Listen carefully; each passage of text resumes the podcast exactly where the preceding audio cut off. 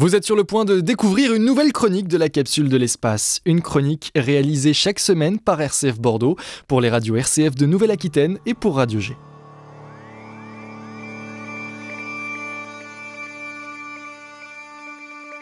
On termine cette émission comme chaque mercredi avec vous, Julien Roulier, bonsoir. Bonsoir Blandine. On va voir aujourd'hui que les orbites de la Terre sont bien chargées, Julien. Oui, si vous avez déjà observé le ciel de nuit, vous avez probablement euh, remarqué de petits points blancs qui se déplacent à vitesse constante. Ce sont des satellites, il y en a euh, près de 10 000 au-dessus de nos têtes.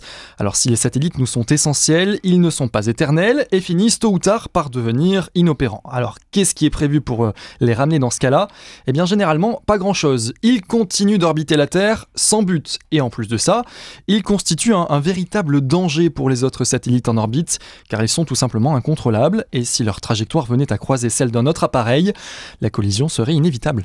Une collision dans l'espace, ce serait problématique, Julien. Alors, mais qu'est-ce qu'on fait des débris de, de satellites? Eh bien, vous touchez du doigt un problème qui inquiète beaucoup de monde. On l'appelle d'ailleurs le syndrome de Kessler. Lorsqu'un satellite en percute un autre, il génère de nombreux morceaux, de nombreux débris, de nombreux projectiles susceptibles eux-mêmes de causer de nouvelles catastrophes. Et c'est une réaction en chaîne qui devient très vite incontrôlable. Et pourquoi on s'en inquiète que maintenant?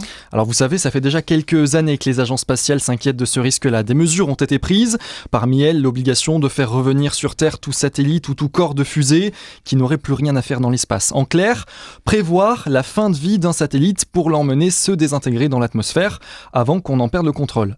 Mais si l'inquiétude s'amplifie ces dernières années, c'est notamment grâce ou à cause des projets de méga constellations à l'image du programme Starlink de SpaceX ou du projet européen OneWeb.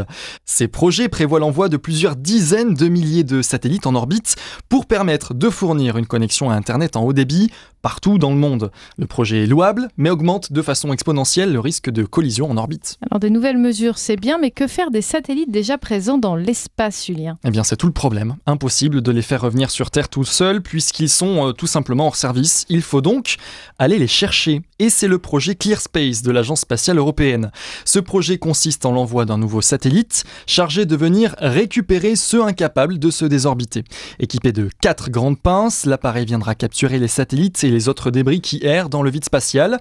Il allumera ensuite ses propulseurs pour freiner l'objet et le faire retomber sur Terre. Et c'est parfait, on a donc trouvé la solution alors. Oui, enfin, ça reste à voir. Hein. Le coût d'un lancement reste encore aujourd'hui extrêmement élevé et faire retomber sur Terre des satellites hors service, ça rapporte rien. Alors la cause est importante, libérer nos orbites d'objets inutiles est impératif, mais il reste encore difficile d'imaginer des sociétés ou des agences spatiales s'emparer du problème sans rentabilité certaine. Aujourd'hui, on dispose de la pour permettre de ramener nos satellites. Reste à savoir maintenant si l'envie et la motivation seront là.